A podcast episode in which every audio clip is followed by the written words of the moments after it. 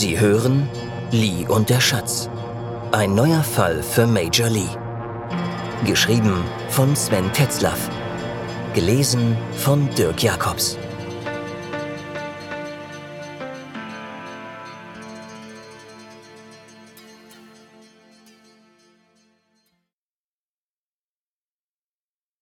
Pleite. Hans Hinrichs. Rostock. Tsingtao. 1898. Er konnte es kaum glauben. Eben noch in der mecklenburgischen Provinz und nun steht er mit seiner Frau Lisa auf der Gangway ihres liebgewonnenen Schoners. Sie schauten auf eine neue Heimat, die fremdartiger nicht sein könnte. Die Farben sind anders, die Geräusche haben nichts Vertrautes und die Gerüche erst. Verwest da was oder wo kam dieser Gestank her? fragte sich Hans. Noch nie hatte er so etwas gerochen. Es war heiß, bestimmt 40 Grad Celsius, und dabei ist es erst Juni. Es war so schwül, dass ihm der Schweiß herunterlief, ohne dass er sich bewegte. Ein weicher Dunst lag über dem Flecken namens Tsingtao.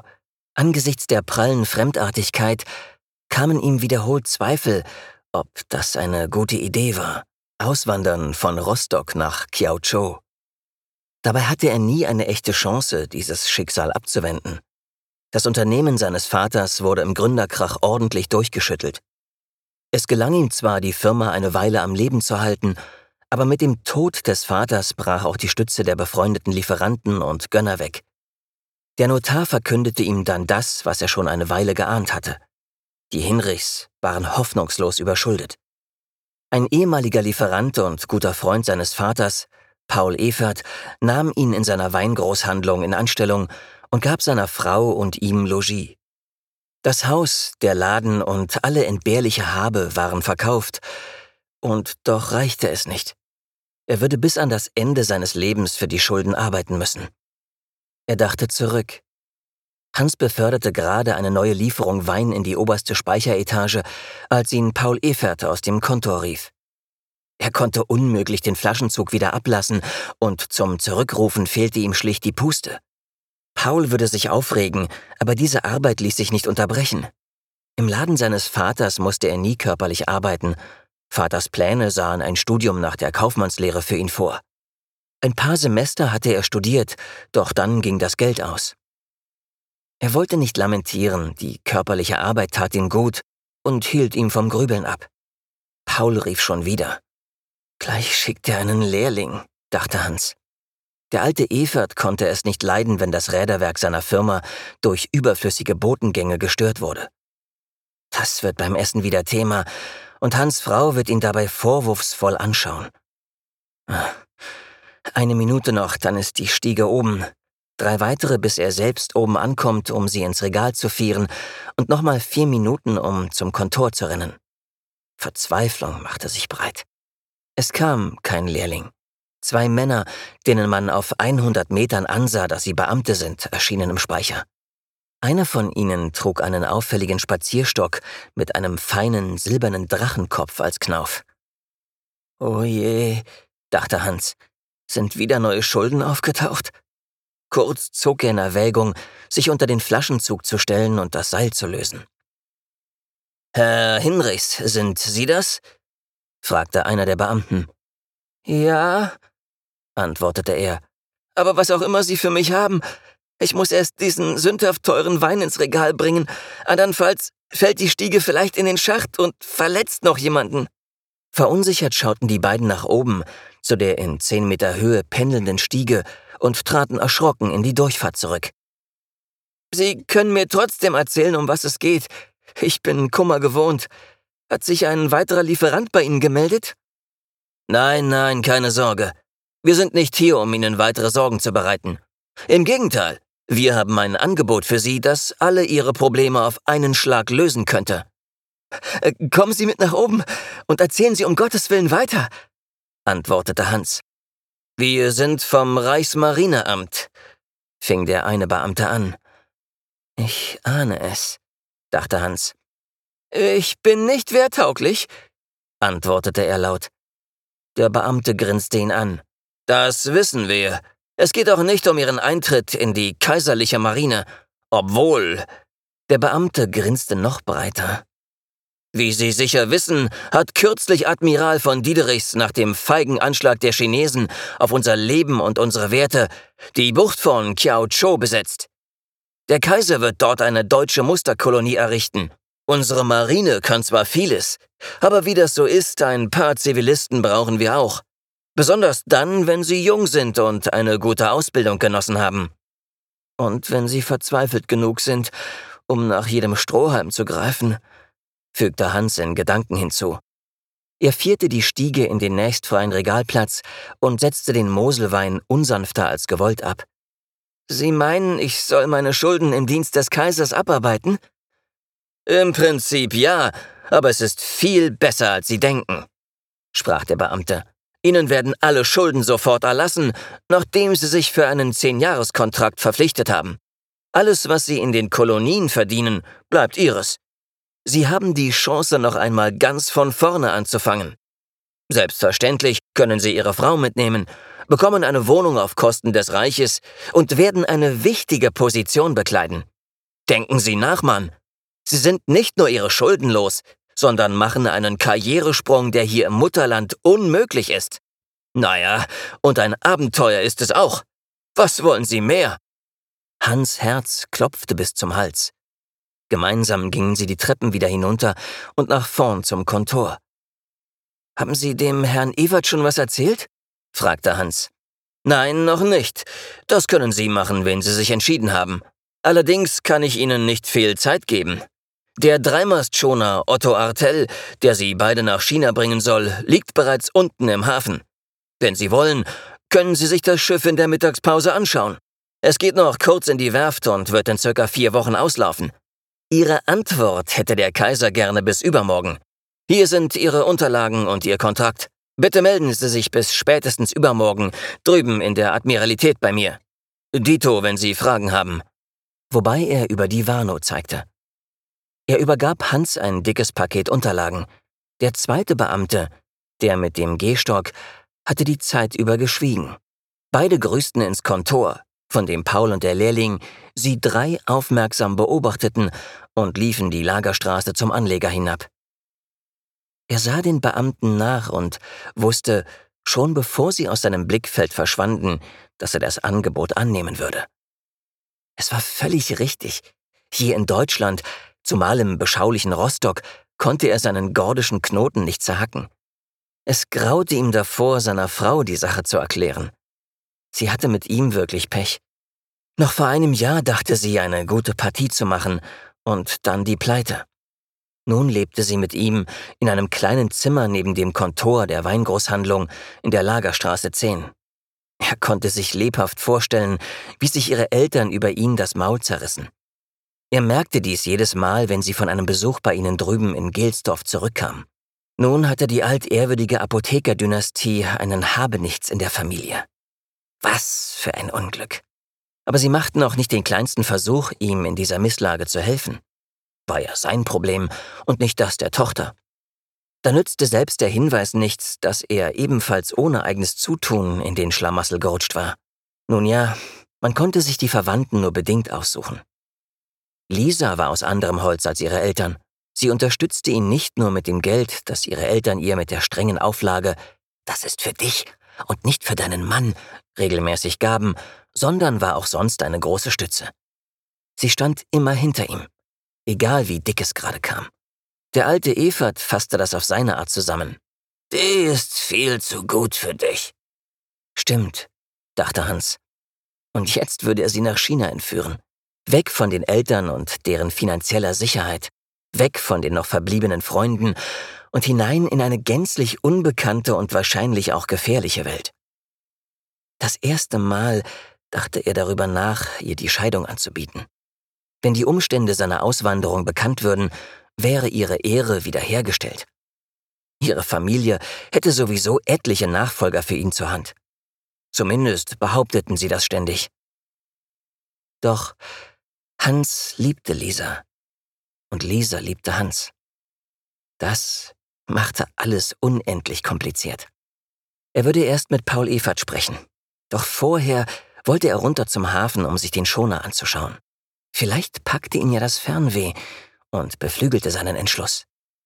Das ist Ihre Kabine, begrüßte ihn der erste Offizier. Wie Sie sehen, haben wir den Werftaufenthalt auch genutzt, um ein bisschen Komfort herbeizuzaubern. Ihre Frau und Ihnen wird es an nichts fehlen. Glauben Sie mir, auf einem der modernen Dampfer hätten Sie auch nicht mehr Platz. Hans schaute sich um. Vor drei Wochen, nachdem ihn Schmidt und Meyerfeld besuchten, hatte er das erste Mal den Dreimaster gesehen. Da hatte er noch Zweifel. Gemessen an den Auswandererschiffen war der Schoner winzig. Der Herr Meyerfeld hat die Kabine neben Ihnen bezogen, sagte der erste Offizier. Meyerfeld war zwar ein sympathischer, aber dennoch undurchsichtiger Typ. Bei ihrem ersten Treffen in der Weingroßhandlung hatte nur Schmidt gesprochen. Meyerfeld lächelte die ganze Zeit und sagte nichts. Bei den späteren Treffen mit Schmidt in der Admiralität war Meyerfeld öfter anwesend und schwieg auch da meist. Deshalb fragte er Schmidt, was Meyerfeld denn mache. Die Antwort war überraschend. Wenn ich Ihnen einen Rat geben darf, tragen Sie Ihr Herz nicht auf der Zunge, wenn Meyerfeld in der Nähe ist. Ich kenne seine Aufgaben ebenso wenig wie Sie, weiß aber, dass er Tirpitz persönlich unterstellt ist. Der erste Offizier riss ihn aus den Gedanken. Ich habe noch eine Liste von Sachen, die mit auf die Reise sollen.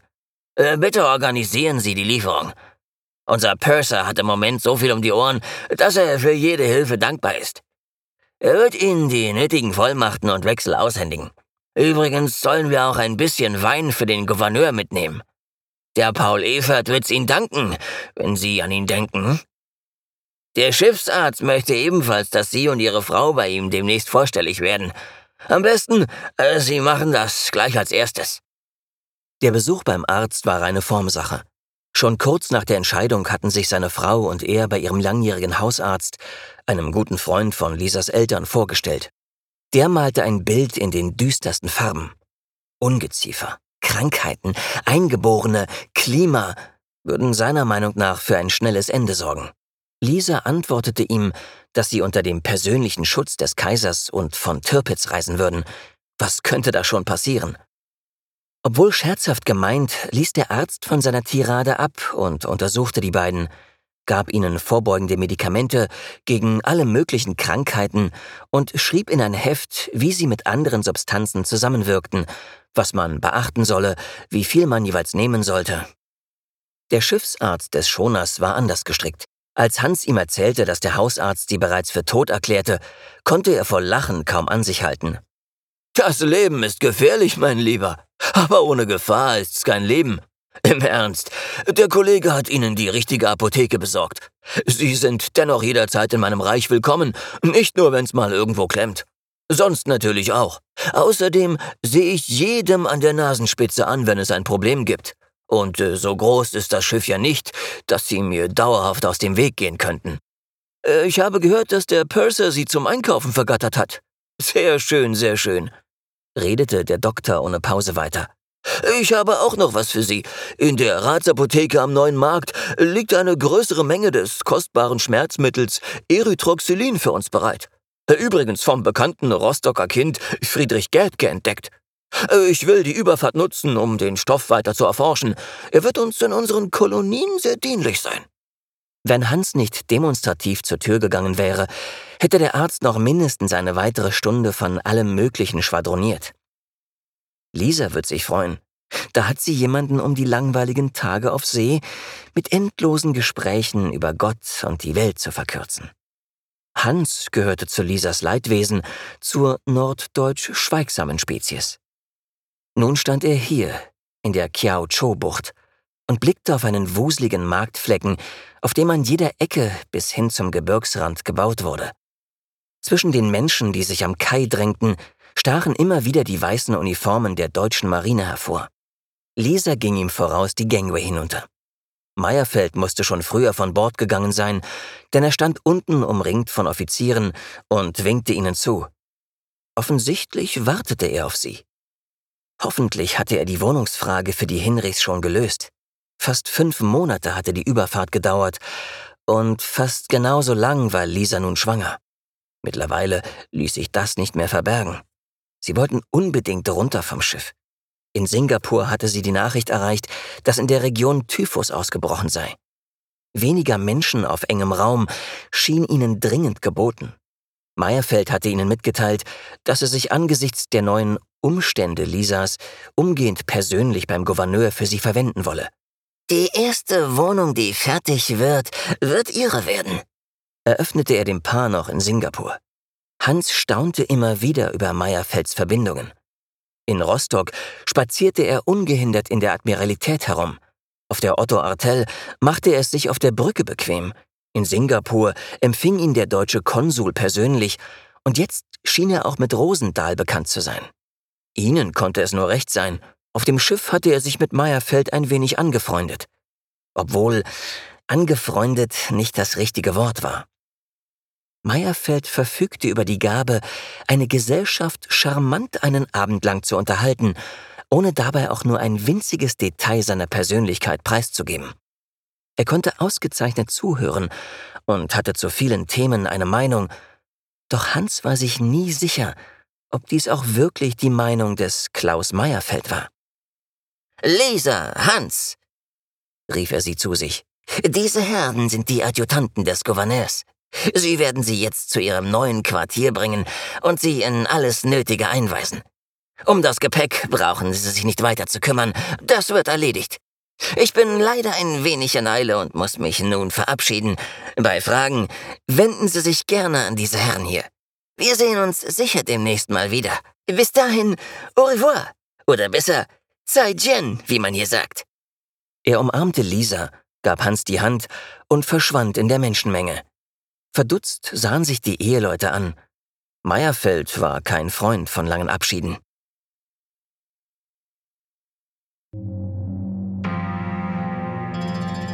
Sie hörten Lee und der Schatz. Ein neuer Fall für Major Lee. Geschrieben von Sven Tetzlaff. Gelesen von Dirk Jacobs.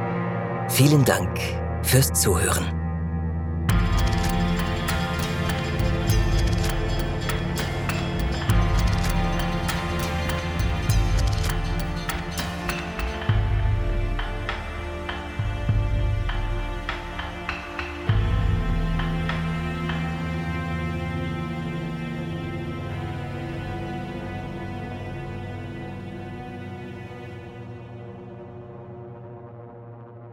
Das war die zweite Folge. Ein paar kleine Bemerkungen. Die Weingroßhandlung in Rostock in der Lagerstraße 10, Paul Ewert und Co., die gab es wirklich.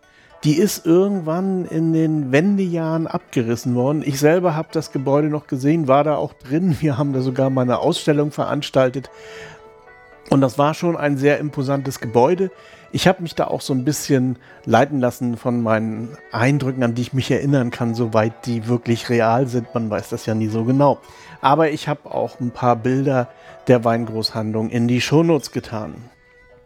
Die Praxis, die Leute in den Kolonialdienst zu pressen aufgrund von Schulden, hat es durchaus gegeben. Es gibt einige Beispiele, viele sind aber auch aus reiner Abenteuerlust in die Kolonien gegangen. Der Gründer Krach war 1877 und war im Prinzip das Ende der Gründerzeit. Überall da, wo es auch eine Gründerzeit gab, gab es natürlich eben auch den Gründerkrach, so auch in Rostock. Das erwähnte Schmerzmittel Erythrotoxylin, das gibt es wirklich. Allerdings kennt man es heute vor allen Dingen unter dem Namen Kokain. Und es ist tatsächlich von dem Rostocker Apotheker Friedrich Gittke erfunden oder entdeckt worden, wie auch immer man das sehen möchte. Der Schoner Otto Artel, den gab es auch und der fuhr auch nach China, aber wann und zu welcher Zeit habe ich nicht so richtig rausgekriegt. Und es ist auch sonst relativ wenig über dieses Schiff bekannt. Aber es war durchaus üblich, dass man die Leute im Kolonialdienst nicht mit den großen Luxusdampfern dorthin gefahren hat, sondern ja mit Gebrauchsschiffen, mit Schonern oder Barken.